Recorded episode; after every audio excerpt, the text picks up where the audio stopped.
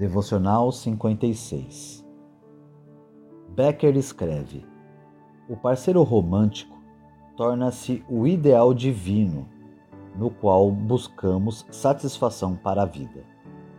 Todas as necessidades espirituais e morais passam a concentrar-se então num único indivíduo.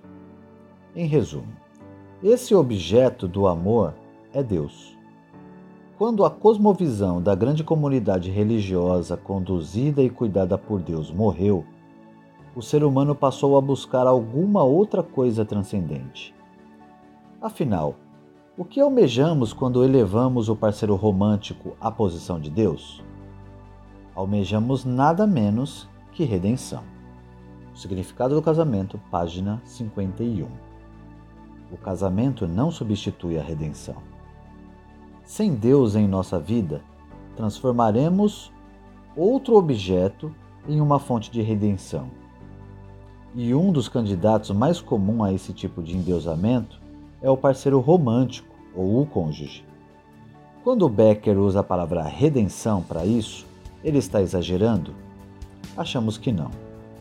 Todos compartilhamos da sensação de que não vivemos como deveríamos e que não somos as pessoas que deveríamos ser.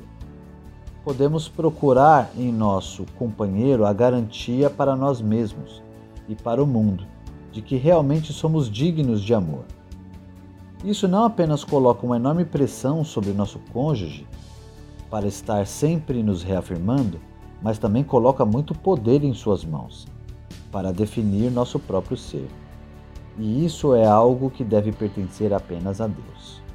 Reflexão: Pense em outras maneiras pelas quais, em nossa cultura, podemos estar propensos a procurar em nosso cônjuge algo do tipo redenção. Você acha que mulheres e homens buscam isso de maneiras diferentes? Pensamento para a oração. Medite em João 19, versículo 30, texto em que Jesus, perto da morte, disse: Está consumado. Agradeça a Deus pela redenção completa e acabada em Cristo e peça-lhe ajuda para descansar nisso e não mais buscar salvação em ninguém nem em qualquer outra coisa.